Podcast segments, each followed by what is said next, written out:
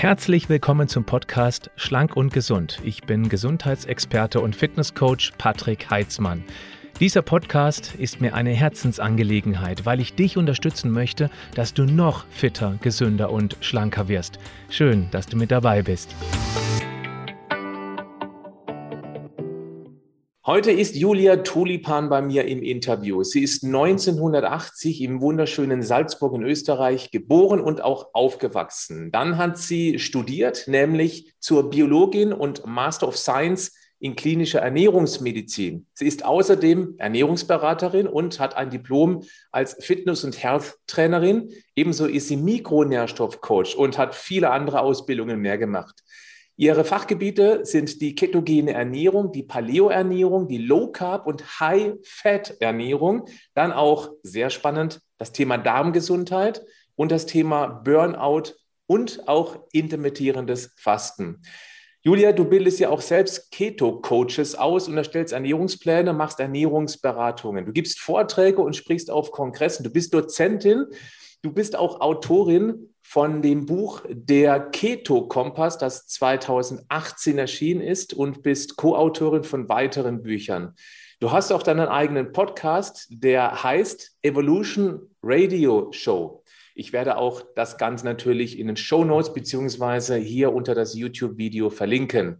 Dann hast du mit deinem Mann Leonard eine eigene Marke gegründet und die Marke heißt Tulipans. Das finde ich total klasse. Also sehr personenbezogen, das finde ich sexy. Und du bietest dort diverse ketogene Produkte an. Und es freut mich, dass ich endlich mal mit einer ausgewiesenen Keto-Expertin sprechen darf, weil mir werden sehr häufig Fragen gestellt bezüglich der ketogenen Ernährung.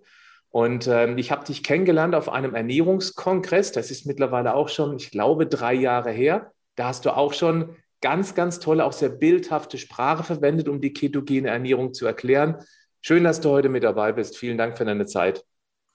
Vielen herzlichen Dank für die Einladung. Ich freue mich sehr, dass es, ja, dass ich da ein bisschen was zur ketogenen Ernährung sagen darf und danke auch für die ausführliche Vorstellung. Sehr, sehr gerne. Ja, ketogene Ernährung. Es gibt nicht so wie wirklich viele Experten, wie ich festgestellt habe, die sich wirklich bis in die Tiefe mit dem Thema auskennen. Als ich dich da zum ersten Mal live erlebt habe auf diesem Kongress, da habe ich schnell verstanden, okay, die Frau versteht was von diesem Thema. Jetzt möchte ich aber mal für meine interessierte Community erstmal das Thema generell vorstellen, was ketogene Ernährung eigentlich ist. Gibt es ein paar Eckpunkte, die, uns, die du uns nennen kannst, was als ketogene Ernährung durchgeht? Sehr gerne.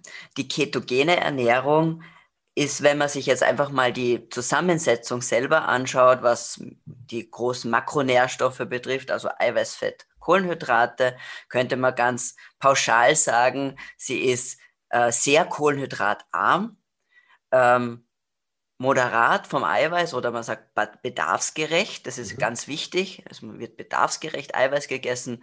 Und im Verhältnis gesehen relativ viel Fett, weil wenn ich die einen Makronährstoffe reduziere, muss ich irgendwas anderes natürlich erhöhen. Ja, äh, das ist jetzt sozusagen ganz pauschal gesagt mal die Makronährstoffverteilung der mhm. ketogenen Ernährung. Aber nur weil man so isst, ist man noch lang nicht ketogen oder ähm, weil das Besondere an der ketogenen Ernährung ist, dass es einen ganz bestimmten Stoffwechselzustand beschreibt. Und äh, diesen Stoffwechselzustand kann man messen. Und da misst man diese Ketone oder Ketonkörper, also die sind die Namensgeber für diese Ernährungsform. Das sind kleine Energiemoleküle, die unser Körper herstellt in der Leber und üblicherweise, idealerweise aus Fett macht er diese Ketonkörper. Und ähm, das heißt, eine ketogene Ernährung ist nur dann ketogen, wenn ich auch diese Ketone nachweisen kann. Und diese Ketone, das ist was ganz was Natürliches. Das macht man nämlich auch, wenn man fastet. Also wenn wir mehrere, meistens, was weiß ich, 48 Stunden oder länger nicht essen, dann beginnt der Körper von sich aus einfach diese Ketone zu machen, weil er möchte ähm, den Zucker, der da ist, den möchte er ein bisschen sparen. Ja, und da können die Ketone dann äh, quasi einspringen und dort Zucker ersetzen, wo dann ähm, eben nicht mehr genügend da ist. Mhm. Jetzt kommt immer sofort die Kritik von Menschen, die sich mit der ketogenen Ernährung noch nicht auskennen. Also zwei Punkte. Das eine ist einfach eine Fehlinformation. Es wird gerne verwechselt mit Ketoazidose. Das ist ja typisch der Hypoglykämie beim Diabetiker. Das ist lebensgefährlich. Das hat damit aber überhaupt ganz und gar nichts zu tun. Vielleicht magst du einmal ganz kurz dieses ja, weiche Vorurteil, weil es gibt nicht so viele, die das wissen, aber ich werde es immer wieder gefragt, dass du es mal ganz kurz ausräumst. Ja, total gern. Es ist eben so, vielleicht auch, man darf auch da auf den, den Ärzten auch gar keinen Vorwurf machen, ja, weil sie lernen ähm, oder die Berührungspunkte mit Ketonen sind einfach nur im Rahmen der Ketoazidose. Und die Ketoazidose ist eben, wie du schon richtig gesagt hast, ein wirklich lebensbedrohlicher Stoffwechselzustand, eine Stoffwechselentgleisung, die eigentlich nur beim Typ 1 Diabetiker vorkommt und das kann auch nur dann passieren, wenn überhaupt kein Insulin produziert wird. Ja? Mhm. Und was passiert da? Äh, Insulin hilft ja, dass Energie, also dass ähm, sowohl Aminosäuren als aber auch Glucose in die Zellen kommt. Ja? Und ähm, wenn ich jetzt gar keine, kein Insulin habe, dann äh, merkt der Körper, dass da Energie, keine Energie in die Zellen kommt und beginnt ganz massiv Fette zu mobilisieren und diese Ketone zu machen. Mhm. Und das nächste ist, dass Insulin auch quasi die Ketonproduktion auch abreguliert ab einem gewissen Wert. Das bedeutet, die, wenn die Ketone ansteigen, können die nur einen gewissen, ein gewisses, ja, ein gewisses Level erreichen. Und dann würde auch Insulin reagieren und mhm. diese Produktion wieder, wieder dämpfen. Das heißt, jemand, der Insulin macht, kann nicht unendlich hohe Ketonwerte erreichen. Mhm. So, jetzt kommt quasi der Twist beim Typ 1 Diabetiker, der hat jetzt kein Insulin. Das heißt, die Ketone steigen und steigen und steigen und steigen, weil dieser Regulationsmechanismus nicht da ist. Und dann wird's gefährlich. Und nur, dass man da so ein bisschen ein Gefühl hat, die nahrungsinduzierte äh, physiologische Ketose, also die, die wir erreichen können als Menschen, die Insulin produzieren und, und das als, aus gesundheitlichen Gründen machen, liegt maximal bei 6 bis 7 Millimol pro mhm. Liter. Also man gibt das immer in Millimol pro Liter an. Die Ketoazidose ist bei 15 bis 20 Millimol pro Liter. Also da hat man schon einen ganz schönen Spielraum dazwischen, nur dass man da ein bisschen weiß, wo da die Unterschiede auch liegen. Und das ist halt wirklich gefährlich beim Typ 1 Diabetiker, passiert eben wirklich nur, wenn gar kein Insulin vorhanden ist und wenn man darauf nicht schaut. Und das möchte ich gleich sagen, das heißt nicht, dass ich als Typ 1 Diabetiker mich nicht ketogen ernähren kann. Ganz im mhm. Gegenteil. Es gibt ganz viele Typ 1 Diabetiker mittlerweile, die mit Hilfe der ketogenen Ernährung den Typ 1 Diabetes sehr gut managen können, weil sie schaffen normale, niedrige Blutzuckerwerte zu halten, den HB1C, den Langzeitblutzucker zu senken, das Insulinbedarf zu reduzieren. Und das hat ja langfristig sehr, sehr positive Folgen natürlich, wenn ich nicht so viel Insulin brauche. Und ähm, aber für gerade besonders beim Typ 1 Diabetiker ist es unumgänglich sehr engmaschig zu messen. Super, Julia, vielen Dank für die Aufklärung, dass man eben durch eine ketogene Ernährung unter keinen Umständen in die Ketoazidose reinrutscht. Das muss man ganz klar trennen. Das Zweite, was häufig kommt, ist, ja, aber ähm, roten Blutkörperchen, die Nieren und das äh, zentrale Nervensystem braucht Zucker. Und mit einer ketogenen Ernährung kommt ja kaum was an Zucker rein. Magst du da auch mal aufklären? ähm, also genau, sagen wir mal so, selbst wenn ich mich ketogen ernähre, nehme ich immer noch Glucose zu mir. Ja? ja. Äh, auch in Form von, auch in, in Gemüse habe ich auch Zucker drinnen. Ja? Das heißt, natürlich kommt ein gewisses Maß, eine gewisse Menge an Zucker auf jeden Fall in den Körper. Ähm, und wie viel Zucker man zu sich nehmen kann, ist sehr individuell. Ähm, und das ist vielleicht auch noch was, was ich da noch einfügen möchte, ist, dass zwar diese Makroverteilung, wie ich sie vorher gesagt habe, ist mal ein grober Richtwert, ja, aber es hängt von ganz vielen Faktoren ab, wie viel Kohlenhydrate und wie viel Fett jemand zu sich nehmen kann oder soll, wenn er in Ketose sein möchte. Und das hängt von Alter, Geschlecht, Aktivitätsumfang, ähm, ähm, natürlich auch Vorerkrankungen und so weiter ab. Also das, deswegen ist auch die Individualisierung so wichtig. Und deswegen und ist das Messen auch so wichtig. Und deswegen ist dann das Messen so wichtig, genau, weil nur dann kann ich individuell anpassen, nur dann kann ich reagieren. Ich werde dich gleich nochmal fragen, wie man da praktisch mal rein, sich reintesten kann in die ketogene Ernährung und auch was es für Vorteile hat und möglicherweise auch welche Nachteile. Vielleicht magst du einmal, weil du schon über die Makronährstoffverteilung, also sehr viel Fett, bedarfsgerecht Eiweiß und wenig Kohlenhydrate, gibt es ja ungefähre Prozentzahlen, dass man so ein Gefühl dafür bekommt, was es bedeutet? Also am besten ist, man fängt mit dem Eiweiß an, weil Protein richtet sich nach dem Körpergewicht idealerweise. Und ähm, da gab es früher mal so, so Zahlen von 0,8 Gramm pro Kilogramm Körpergewicht, was aber viel zu wenig ist. Also würde man eher bei 1,4 bis 1,6 Gramm pro Kilogramm Körpergewicht ansiedeln. Äh, mal nur, das ist jetzt nur, um, ein, um mich mit ausreichend bedarfsgerecht Protein zu versorgen. Ja, wenn ich jetzt sehr körperlich sehr aktiv bin, kann es ruhig auch mehr sein. Das heißt, da habe ich eine Grammzahl, an der kann ich mich orientieren. Und um dieses Protein herum baue ich meine anderen mhm. Makronährstoffe zusammen. Da habe ich dann ähm, Kohlenhydrate in erster Linie aus grünem, blättrigen Gemüse. Damit startet man mal. Ähm, und dies, die, sagen wir mal jetzt so als, als Richtwert, würde man bei sagen wir mal, 30 Gramm Kohlenhydraten pro Tag mal anfangen. Da möchte ich aber dazu sagen, dass man die Kohlenhydrate aus Sachen wie Spinat oder grünem Blattsalat äh, getrost vernachlässigen kann. Ach, muss ja, man also da gar nicht, gar nicht zählen. Genau, die muss man nicht dazu zählen. Das ist eine interessante ja. Info, weil ja, da ist ja um die drei Gramm pro 100 Gramm drin. Da sagt man, okay, ein Kilogramm Brokkoli, wenn ich sonst anderes nichts essen darf, der ist ja auch mal irgendwann gegessen und dann darf ich ja nichts mehr essen. Also das, das ist eine wichtige Aussage, dass man die wenigen Kohlenhydraten aus grünblättrigem Gemüse vernachlässigen darf. Genau, genau. Also die darf ich wirklich vernachlässigen und dann kommt das Fett dazu. Und jetzt denkt man sich vielleicht, uh, viel Fett, das schwimmt alles und so. Aber das ist überhaupt nicht der Fall, sondern einerseits wähle ich jetzt von meinen Proteinquellen einfach Sachen, die von sich aus schon fettreicher sind. Das heißt fetten Fisch, fette Teile vom Tier ähm, und dann natürlich Eier und dann bei der Zubereitung normal Fett verwenden. Mhm. Und dann das Gemüse so mit Fett anreichern, dass es auch nach was schmeckt, weil Fett ist ja ein wunderbarer Geschmacksträger, mhm. hilft uns auch, die fettlöslichen Vitamine aufzunehmen. Und das reicht meistens schon. Ja. Mhm. Und das ist mal ein guter Startpunkt. Mit, mit, da ist man nicht schlecht unterwegs, wenn man sich mal an diese Grundregeln hält.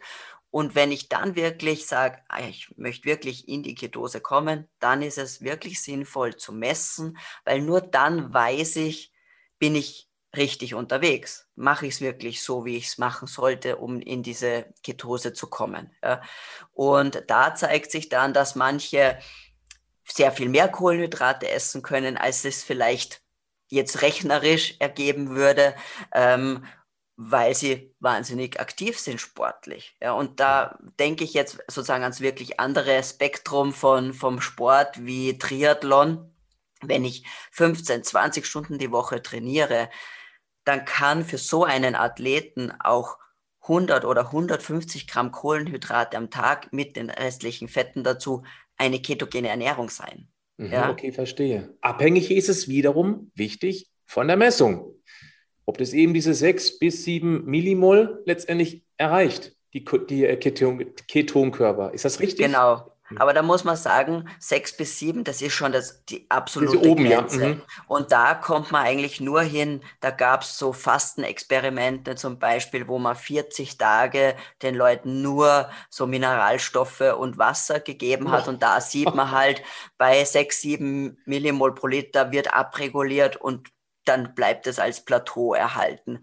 Verstehe. Wo sich die meisten Leute einpendeln, liegt irgendwo zwischen den 0,5 und 1,5 Millimol pro Liter. Okay. Und man sagt, ab 0,5 spricht man von einer relevanten Ketose, von einer ernährungsinduzierten Ketose, weil man kann, jeder von uns war wahrscheinlich schon mal in Ketose, allein wenn ich acht, neun, zehn Stunden zum Beispiel über Nacht faste. Mhm. Auch da werde ich schon ein paar Ketone nachweisen können, aber es hat sich so etabliert in der Literatur, dass man sagt, ab 0,5 das ist mehr, als ich nur durch eine kurzfristige Nahrungskarenz erreichen kann. Ja? Mhm. Und, ähm, und dann ist es auch wichtig, dass man sich jetzt auch nicht da sklavisch an diese Zahlen klammert, ja, sondern das ist äh, wieder sehr individuell und ich muss es immer im Kontext setzen mit, wie geht es mir? Mhm. Komme ich meinen Zielen näher? Je nachdem, was mein Ziel ist. Geht es mir um Konzentration? Geht es mir um Entzündungshemmung? Geht es mir um Abnehmen? Ja? Geht es mir um psychische psychisches Wohlbefinden, weil auch Ketone zum Beispiel auch sehr positiv auf depressive Verstimmungen wirken können. Ja. Das bedeutet, ich muss immer äh, die Intervention im Kontext mit dem Outcome sehen, den ich erreichen möchte. Ja. Und ähm, es gibt Methoden, sage ich mal, durch die Ernährung künstlich meine Ketone in die Höhe zu treiben. Aber das muss nicht unbedingt nur hohe Ketonwerte sind nicht mein Ziel, wenn ich abnehmen möchte. Das mag mein Ziel sein, wenn ich meine Migräne kontrollieren möchte oder epileptische Anfälle kontrollieren möchte, aber nicht, wenn es mir zum Beispiel ums Abnehmen geht. So sieht man wieder, mhm. nee, es gibt nicht ein, einen Wert, den ich anstreben muss, es gibt nicht ein ehernes Ziel, das ich erreichen will, sondern mein Ziel richtet sich nach meinen, meinen Vorgaben. Okay. Es gibt ja letztendlich zwei Brennstoffe im Körper. Vereinfacht, vereinfache ich das Ganze. Das eine sind die Kohlenhydrate und das sind die Menschen, die allermeisten daran gewöhnt, dass sie morgens Müsli essen, mittags Nudeln und abends das Abendbrot und zwischendurch noch ein süßes Teilchen oder gesüßtes Getränk. Das bedeutet, dass sie eben rund um die Uhr sozusagen im Kohlenhydratstoffwechsel sind. Die ketogene Ernährung, die dreht das Ding komplett um. Das heißt, der Körper, der lernt eben auch wieder viel mehr in seiner eigenen Fettverbrennung zu arbeiten, was ja evolutiv gesehen absolut normal war und was aber der Durchschnittsindustrieländer schlichtweg gar nicht mehr hat. Ist das schon mal so einer der Vorteile? Ich würde, jetzt gerne mal über die Vorteile einer ketogenen Ernährung sprechen, was man da rausziehen kann an Benefit. Ja, absolut. Also ich nenne das immer ganz gern, es ist wie ein, ein Zurücksetzen auf Werkseinstellungen. Ja, ja? sehr gut.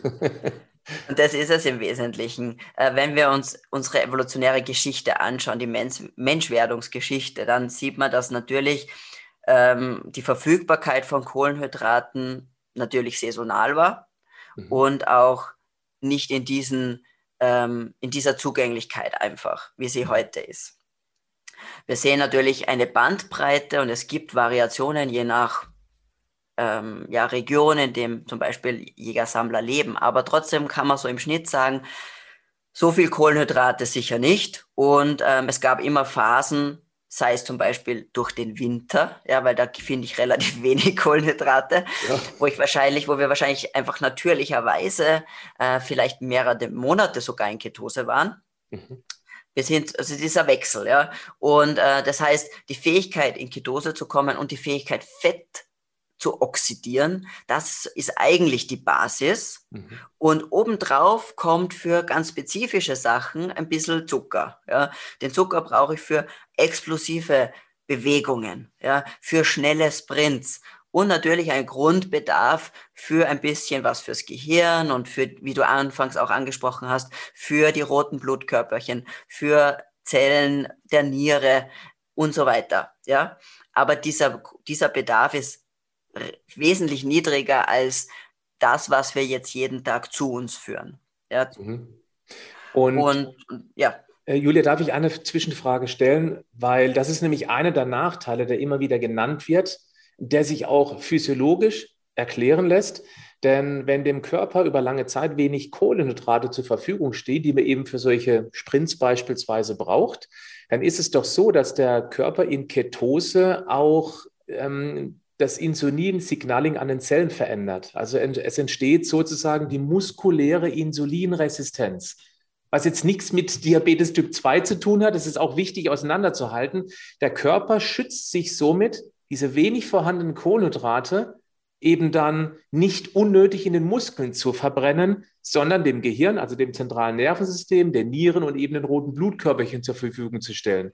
Das klingt erstmal nach einem Nachteil, weil er eben dann weniger Kohlenhydrate verstoffwechseln kann. Kann wahrscheinlich aber nur dann zum Problem werden, wenn ich raus aus der Ketose gehe und mir dann die Kohlenhydrate reinballer. Cheat Day zum Beispiel. Genau, ich finde es super, dass du das äh, thematisierst, weil das ist tatsächlich etwas, was man immer wieder hört. Ja? Und ähm, das nennt sich physiologische Insulinresistenz. Mhm. Äh, das hat, ist ein bisschen unglücklich. Ähm, auf Englisch heißt es Glucose Sparing, was ich viel besser finde. Also es ist ein glukosesparender mhm. ähm, Zustand. Und man muss mal unterscheiden, dass die, diese physiologische Insulinresistenz innerhalb von, sagen wir mal, einem Tag reversibel ist. Ist das, heißt, so? So schnell? Ja, ja, das geht ganz schnell. Wow, Deswegen okay. sage ich, äh, wenn man zum Beispiel so einen Glukosetoleranztest machen muss, ja, äh, dann ist es gut, wenn ich mal sicherheitshalber drei Tage vorher meine Kohlenhydrate anhebe, weil dann werde ich nach drei Tagen eine ganz normale Reaktion, Blutzucker- und Insulinreaktion haben. Ja, das ist der Unterschied. Wenn, wenn Diabetes in drei Tagen Low Carb umkehrbar wäre, das wäre natürlich schön. Das spielt es natürlich nicht. Da sieht man schon mal den ersten Unterschied zwischen der pathologischen Insulinresistenz, also der krankhaften Insulinresistenz, dem Typ 2 Diabetes, ähm, als offensichtliche Manifestation und die physiologische Insulinresistenz als Anpassung an weniger Glucose, Zucker, mhm. die angeboten wird. Und ganz klar, wie gesagt, äh, wenn ich jetzt Keto esse oder das passiert schon nach dem Fasten und auch Low Carb, all das macht physiologisch insulinresistent. Also auch eine, nach einer Fastenwoche, wenn ich mir da gleich mal einen Haufen, weiß nicht, eine Portion Spaghetti reinziehe, da wird mein Blutzucker auch äh, in astronomische Höhen schießen, weil das der gleiche Anpassungsmechanismus stattfindet natürlich. Ja? Mhm. Ähm, und das ist einfach klar, weil wenn wenig Zucker da ist dann werden die Zellen, die wunderbar mit Fett und Kohlenhydrat, äh, mit Fett und Ketonkörpern zurechtkommen, natürlich sagen, hey, wir brauchen keinen Zucker. Ich nehme die Ketone und ich nehme die Fettsäuren und der Zucker, der da ist, der soll für die Zellen übrig bleiben, die ihn wirklich brauchen. Mhm. Ja, und das ist der Mechanismus dahinter einfach. Und wie gesagt, das ist ähm, eben, wie du eh sagst, nicht mit dem Typ 1, äh, Typ 2 Diabetes vergleichbar. Es ist ein physiologischer, normaler Prozess, der eben auch beim Fasten passiert und der innerhalb von ein, zwei Tagen Refeeding, nenne ich es jetzt, Kohlenhydrate äh, zuführen, mehr Kohlenhydrate zuführen, äh, wieder umkehrbar ist. Man muss es ja auch nicht übertreiben. Man kann es ja auch in Form von etwas süßerem, also normalem Obst machen beispielsweise. Das heißt ja nicht, dass man ja. jetzt Spaghetti essen soll. Nein, überhaupt nicht. Für die meisten reichen, wenn ich da ähm, Wurzelgemüse, wenn ich vielleicht ein bisschen Reis, wenn ich mhm. ähm, Kürbis, wenn er zum Beispiel gerade Saison hat, da ist. Also da muss man nicht jetzt da die Berge Süßigkeiten äh, zu sich nehmen, sondern mhm. da reicht einfach, wenn ich, sagen wir mal, ich bin sonst eher bei 30 Gramm, wenn ich auf die 100 Gramm, 120 Gramm erhöhe von guten Kohlenhydraten, auch da kann ich mich ja ein bisschen äh, entscheiden, ja, ähm, habe ich das schon, ist es schon wieder da. Und in Wirklichkeit ist es auch so, dass, weil wir bei den Vorteilen waren, das Endziel ist die metabolische Flexibilität. Das ja. bedeutet, ich möchte nicht abhängig sein von Zucker, mhm. sondern ich möchte wieder die Flexibilität haben, äh, zurück zu meinen Werkseinstellungen, hauptsächlich Fett und Ketonkörper zu nutzen, wenn es angeboten wird, aber auch gut mit den Kohlenhydraten und auch mal mit einer größeren Zuckerladung umgehen zu können. Und das ist ja mein, das ist mein Ziel, dass ich dann auch äh, eben auch den Zucker gut verstoffwechseln kann und da wieder hin und her wechseln kann. Und, und das sieht man aber auch, wenn man das mal länger macht und natürlich vorher eine eingeschränkte Flexibilität hatte, dass das zurückkommt. Julia, du sprichst einen ganz wichtigen Punkt an. Äh, Nochmal wiederholend, dass die meisten Menschen, die man so beobachtet, die auch zu mir ins Coaching kommen, extrem Kohlenhydrat überlastet ernährt wurden von unserer Industrie, sage ich einfach mal, wenn die anfangen, eben dann mal Kohlenhydrate zu reduzieren, dann haben die am Anfang echte Probleme damit. Ich vergleiche das immer mit einem Schalter, also 100% Kohlenhydratverbrennung, 100% Fettverbrennung. Und die schaffen es nicht, also wenn sie Kohlenhydrate ordentlich einsparen, der hängt so fest, dieser Schalter, auf diesen 100% Kohlenhydratverbrennung, dass die unterzuckern, dass sie sich unwohl fühlen. Und das ist auch der Grund, warum ich beispielsweise bei mir im Online-Coaching, also leichter also denkst, ist ja meine Gesundheitsplattform, dass wir sagen, nur mal eine Mahlzeit am Tag mit weniger Kohlenhydrate. Das ist schon mal, dass man diesen Schalter, diesen, diesen Kohlenhydratschalter mal wieder ein bisschen löst, der ist eingerostet. Siehst du das auch so, dass jemand, der sich komplett kohlenhydratreich ernährt hat, dass der Schwierigkeiten haben könnte, jetzt gehen wir mal in die Praxis, wobei ich noch über ein paar Vorteile sprechen möchte, das nehme ich mir aber für nachher vor, was die ketogene Ernährung bringt, dass die ähm, Schwierigkeiten haben könnten, von jetzt auf gleich auf die ketogene Ernährung umzuschalten. Also gibt es so eine Art, ähm, ja, so, so, so ein Fading in die ketogene Ernährung rein. Würdest du mir sagen, wie das jemand aus der Praxis macht, der eben ganz viele Kohlenhydrate gegessen hat? Mhm. Auf jeden Fall, wie, es ist, wie du sagst, dass es viele dass eben dann diese Flexibilität fehlt und dann auch das Gefühl ist wirklich, puh, wenn ich zwei Stunden lang nicht esse, dann werde ich schon ganz zittrig mhm. und dann wär, dann, dann kriegt man dieses Unterzuckergefühl. Genau. Und ob, obwohl man ja eigentlich jeder von uns, selbst wenn ich sehr, sehr wenig Körperfett habe, immer noch genügend Reserven mit dabei hätte, um ja. mal ein paar Stunden zu überbrücken. Ähm, und das ist tatsächlich so, dass diese Menschen einfach nicht schaffen, auf die Fettreserven zuzugreifen. Die schaffen wirklich nicht, die Fettreserven zu mobilisieren. Die schaffen nicht, Ketone zu machen. Ja? Und ähm, deswegen ist es oft sinnvoll, erstmal, so wie du das auch in deinem Coaching machst, langsam zu reduzieren. Äh, ich glaube, für die, vielleicht für die, wirklich für den Großteil der Leute ist es vollkommen ausreichend, irgendwo im Low-Carb-Spektrum sich zu bewegen. Ja, Was bedeutet weißt, Low Carb? Äh, Julian, da möchte ich ganz zwischen rein, weil gibt es ja ganz ja. klare Zahlen für. Das ist auch so ein Wischiwaschi-Bereich. Ab wann beginnt Low Carb? Wo hört Low Carb auf? Hast du für dich eine Definition? Das ist eine sehr, sehr schwierige Frage und es stimmt, ja. Ähm, deswegen, quasi ertappt. So glücklich bin ich oft mit dem Begriff Low Carb auch nicht, weil es eben sehr viel ja, Spielraum für Interpretation lässt. Genau. Sagen wir mal, ab und alles, was unter 100 Gramm mhm. Kohlenhydrate pro Tag ist, würde definitiv schon als Low Carb durchgehen. Mhm. Äh, teilweise sieben auch Definitionen un bei 140 Gramm. Mhm. Das ist aber schon sehr viel. Ja? Und das ist, sage ich mal, für einen Athleten potenziell wirklich Low Carb oder sogar Ketogen, aber nicht für jemanden, der potenziell schon ein Stoffwechselproblem hat. Ja. Das heißt, da würde man sich deutlich unter den 100 Gramm irgendwo ansiedeln.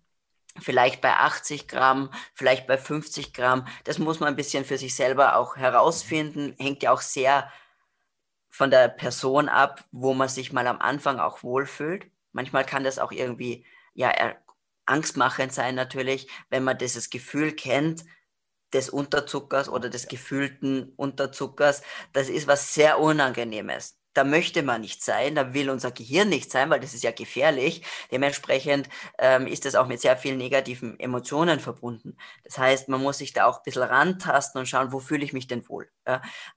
Trotzdem ist es immer wichtig, gleichzeitig zu schauen, äh, passt das Eiweiß, passt die Proteinmenge und das sehe ich wirklich durch die Bank, dass die Leute viel zu wenig Protein essen. Ja. Und wenn er mal, wenn man mal, quasi da würde ich noch gar nicht so Keto oder nicht Keto, sondern ich würde einfach mal schauen, Proteinmenge passend, Kohlenhydrate, die schlimmen Sachen raus, also wirklich da offensichtliche Zucker, der sollte natürlich mal wirklich verschwinden. Ja, süße Getränke, Süßigkeiten, Schokolade, Gummibärli, was auch immer, das, was wir, was jetzt auch jeder als Zucker wahrnehmen würde, ähm, da reduzieren, gleichzeitig aber auch ein wenig mit den Fetten raufgehen. Da mhm. muss man so ein bisschen vorsichtig sein, weil zu viel, also zu viel Kohlenhydrate mit viel Fett, das ist natürlich die Todeskombination. Ja, Das also Tod ist in Form von, von ähm, wir haben zwei Hauptenergielieferanten. Die Kohlenhydrate ja. werden bevorzugt verstoffwechselt und die Fette eben dann auch insulinbedingt eingelagert. Deswegen genau. auch dann in Gänsefüßchen tödlich. Das ist ja nicht jetzt ja. per se gesundheitsschädlich, aber für die Figur ist es ungünstig, sagen ja. wir es mal so. Langfristig kann es natürlich auch andere gesundheitliche Folgen haben. Klar, aber ähm, diese Kombination möchte ich nicht haben, das ist klar. Aber ähm, zum wirklich langsam reinkommen würde ich immer empfehlen, einmal die wirklich unter Anführungszeichen schlimmen Zucker, offensichtlichen zuckerreichen Lebensmittel rauszunehmen. Also, oder Lebensmittel ist ja schon fast Nahrungsmittel, die, die, man essen kann. Ja. ähm, rausnehmen, bewusst gute Eiweißquellen erhöhen und bewusst etwas mehr Fett nehmen. Das wäre mal so der Anfang. Und was man da sieht, ist, da bin ich noch weit weg von Keto, mhm. aber was ich hier oft erlebe, ist ein neues Empfinden von Hunger und Sättigung. Ja. Also dieses, diese Befreiung, 100%. ja, diese, also ganz viele meiner Klientinnen nehmen wirklich die Worte Befreiung in den Mund, weil sie sagen, es ist das erste Mal, dass sich nicht mein ganzes Denken um ja. Essen dreht. Volltreffer, das höre ich immer wieder. Wer anfängt, äh, das Eiweiß auf ein hohes Niveau zu bringen und genau wie du es gesagt hast, dann auch mal sich trauen, beispielsweise nicht den Magerquark, diesen Tapetenkleister zu essen, sondern eben mal einen 20% Fettquark oder sogar mal, oh Gott, einen 40-prozentigen, dann merken die Menschen, oder ein Rührei, das ist noch ein besseres Beispiel. Die essen Rührei mit vier ganzen Eiern, um Gottes Willen, das ist tödlich, hat mein Hausarzt gesagt. Und dann merken die, hey, ich war fünf Stunden richtig angenehm satt, das habe ich noch nie erlebt, habe ich schon zu oft gehört, um da noch einen Zweifel dran zu haben. Und das meinst genau. du eben damit, dass mir erstmal vielleicht der erste Blick Blick ist auf, dass man das, den Eiweiß, das Protein hochhält in der Nahrung auf diese 1,5 bis 2 Gramm pro Kilogramm Körpergewicht.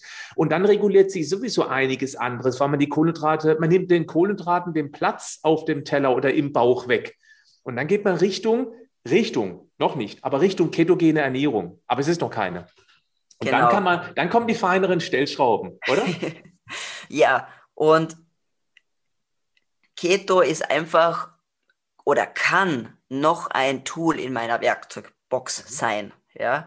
Und ähm, die meisten, die diesen Schritt von einer sehr kohlenhydratreichen Ernährung in diese äh, endlich adäquat an Proteinen, guten Fetten Ernährung landen, die erfahren diese Sättigung, diese neue Freiheit von ständigem Denken an Essen und damit kommt fast automatisch die Phase, wo ich längere Zeit, vielleicht sogar mehr als fünf Stunden, vielleicht auf einmal zwölf oder 14 Stunden ohne Essen auskomme. Aber nicht, weil ich mich zwinge, sondern einfach, weil ich es gar nicht brauche.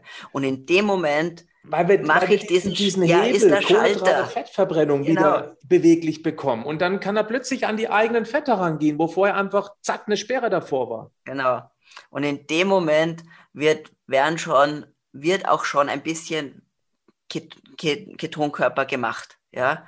Und das heißt, ich kann einerseits durch quasi intermittierendes Fasten so auch in die Ketose kommen und das erleben dann auch die meisten, dann hier diese ähm, noch stärkere Sättigung, die kognitive Klarheit auf einmal. Das hängt aber auch oft damit zusammen, dass man endlich die Entzündungsprozesse runterfahrt, dass dieser ja wirklich dieser Nebel im Kopf sich löst mhm. und dann beginnt man, beginnen eben viele zu, zu neugierig zu werden und sagen, hm, kann ich da noch mehr spielen? Kann ich da noch was rausholen? Ja? Und entdecken Keto als ein Tool, um meistens punktuell noch leistungsfähiger zu werden. Ja?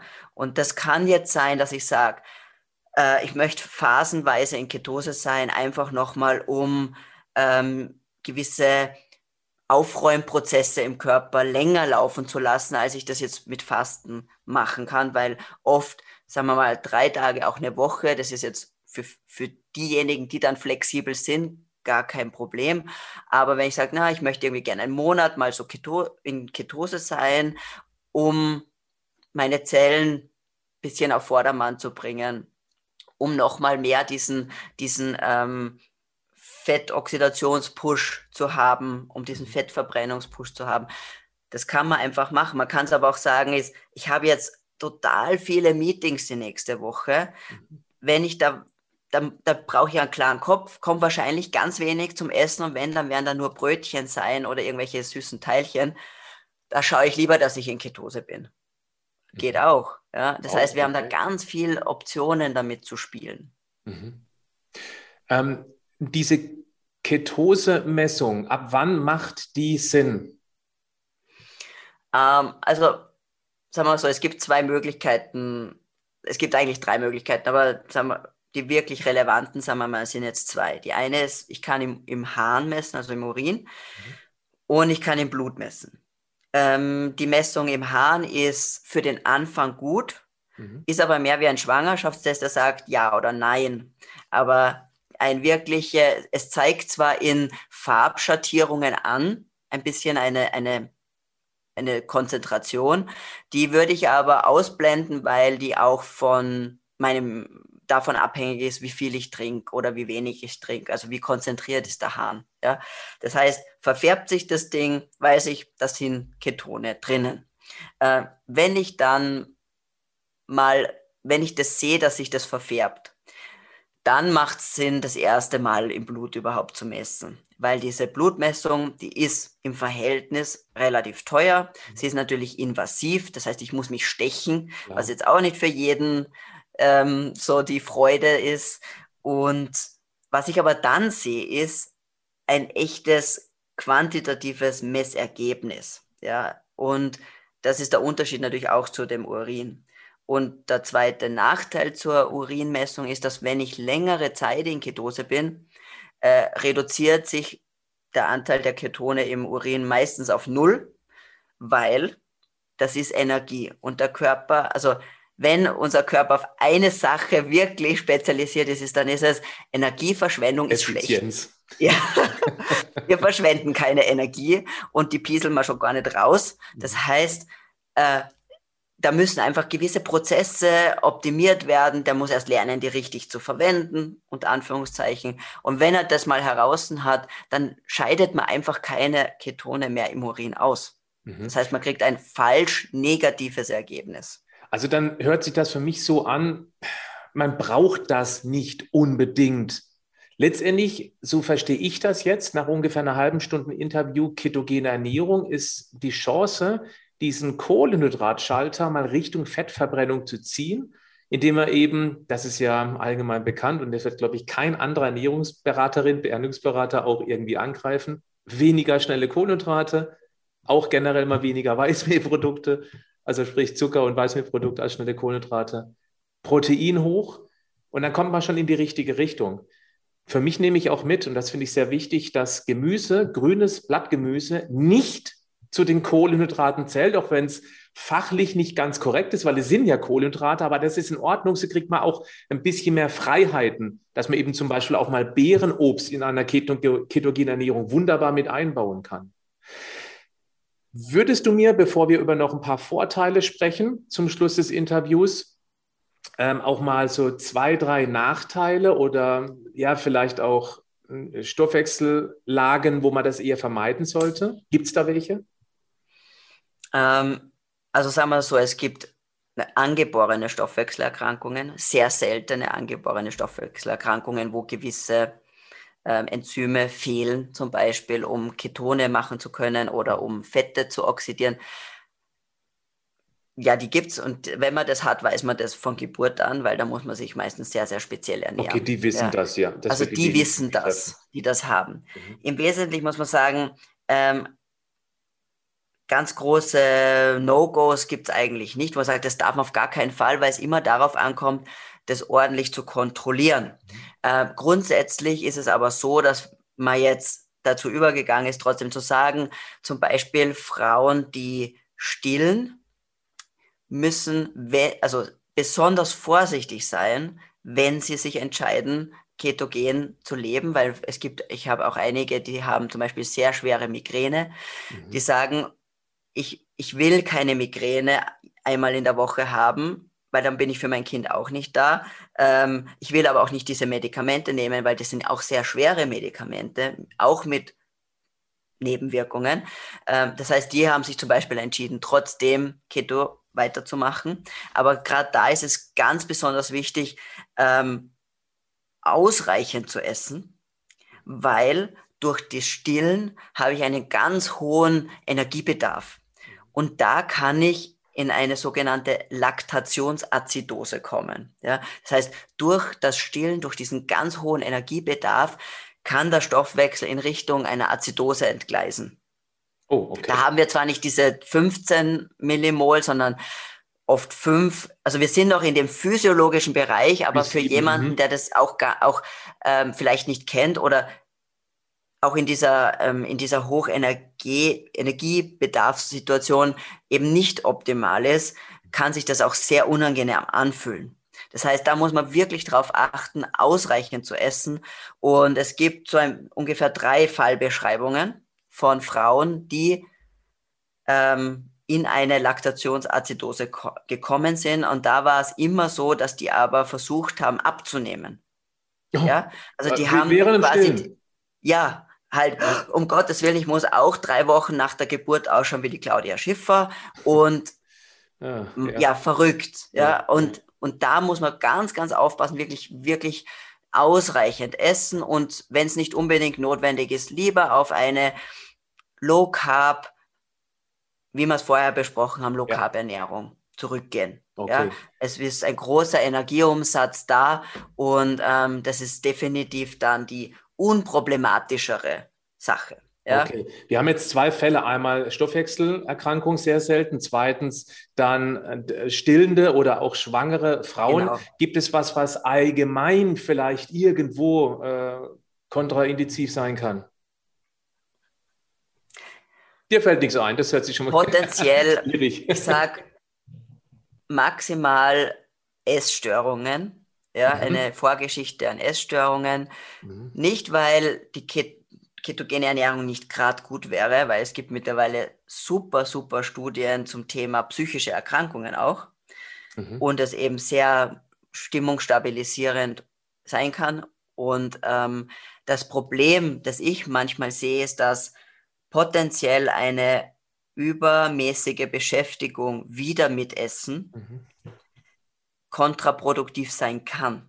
Mhm. Ja, das heißt, da einfach besonderes Augenmerk auf diese Dinge ja. setzen und im Wesentlichen, man hört auch manchmal ähm, die Schilddrüse zum Beispiel als ein Argument, Schilddrüsenerkrankungen und ähm, auch die chronische Erschöpfung beziehungsweise ja, Nebennierenerschöpfung, Burnout, das auch da eine ketogene Ernährung wenig empfohlen, weniger Sinn macht ähm, oder kontraproduktiv sein kann. Und da muss man einfach sagen, die, da habe ich noch keine wirkliche gute Arbeit gesehen, die Kalorien ähm, adäquat war.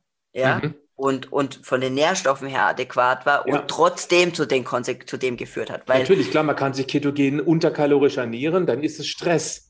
Genau, und das ist natürlich keine gute Idee, wenn ich eh schon im Burnout bin. Ja? Und ganz im Gegenteil, also, und da muss man immer sehr vorsichtig sein, weil ich ähm, ja auch mit diesen ähm, Themen konfrontiert bin und und wenn ich jemanden in der Beratung habe, die sagt, boah, mir ist da so schlecht gegangen und, und habe dann nicht mehr schlafen können und äh, ganz nervös und so weiter, dann ist das Erste, was ich sage, wie hat das Eiweiß, Eiweißmenge und wie viel hast du gegessen? Mhm. Und wo wir dann immer landen, ist, dass das unterkalorisch war, Protein viel zu wenig mhm. und dann gehe ich noch fünfmal die Woche ins CrossFit. Mhm. Es wird nicht so gut funktionieren. Ja? Das heißt, unser Fokus ist oft so auf der Ernährung, dass wir alles andere nicht sehen. Ja? Mhm. Und es kann sein, dass wir uns wirklich nur und da noch tüfteln und dort noch tüfteln und da rauf und da runter, anstatt die anderen Sachen zu sehen, die ja auch unser Leben, unsere Gesundheit beeinflussen. Ja. ja? Und äh, Schlaf, Stressmanagement, Bewegung, die großen, ja, das darf ich halt nicht aus den Augen lassen. Mhm. Julia, die drei größten Vorteile einer ketogenen Ernährung?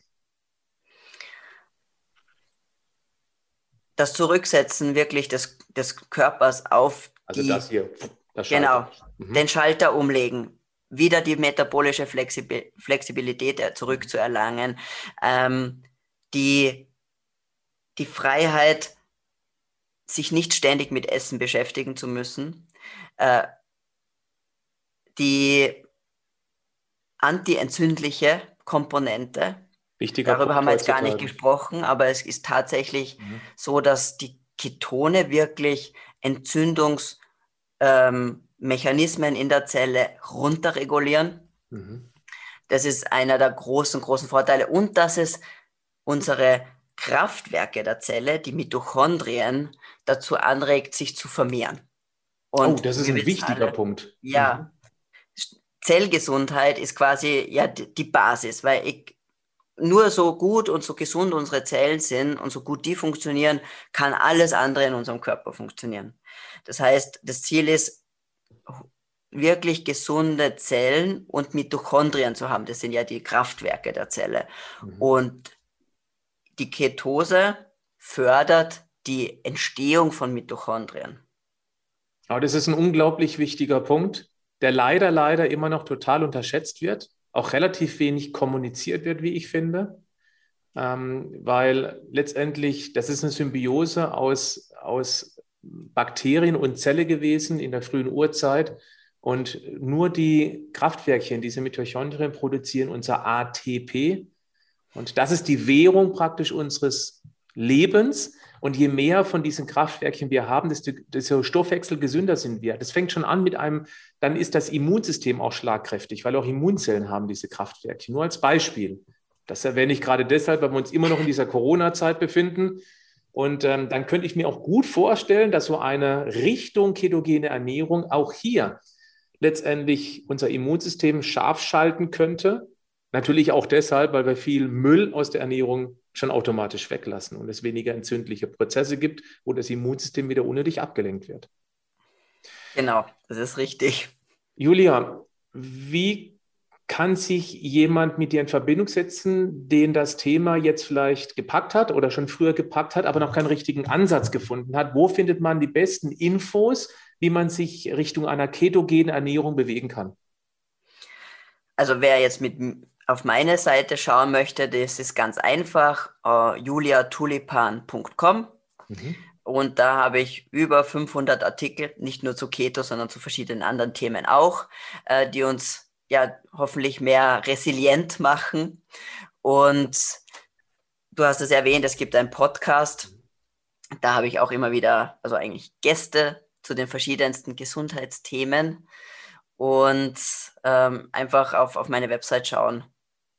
Es ist selbstredend, dass ich das natürlich unter das Video verlinke und auch in die Show Notes des, Podcasts. Dann dein Buch, das würde ich auch empfehlen. Auch das werde ich verlinken.